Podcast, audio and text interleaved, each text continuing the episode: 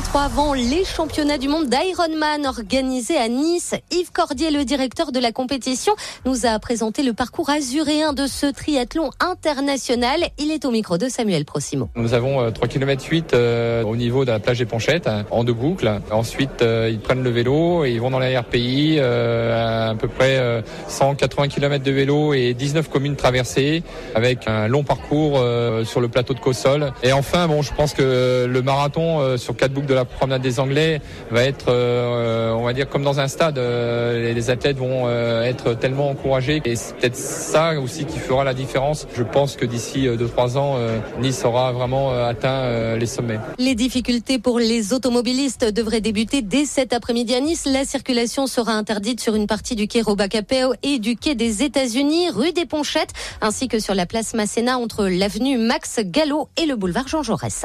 La circulation sur les rails de la région PACA pourrait également être très difficile ce week-end.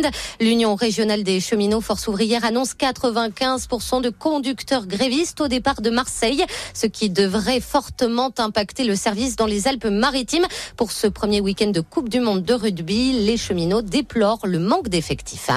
Il a fait son entrée au service réanimation du CHU de Nice et il pourrait sauver de nombreuses vies. C'est un outil doté d'une technique innovante. Il permet d'oxygéner complètement un patient lorsque ses poumons ne fonctionnent plus du tout. Une vingtaine de malades sont susceptibles d'en bénéficier chaque année à Nice. Le taux de survie est de 75% lorsque le syndrome de détresse respiratoire aiguë est dû à une infection comme la grippe ou le Covid. Et puis l'officiel des prénoms 2024 paraît aujourd'hui. Il donne le palmarès des prénoms les plus populaires pour l'année à venir.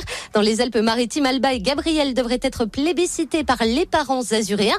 Emma et Jade devraient également remplir les maternités maralpines ainsi que Léo et Noah. Bonne journée sur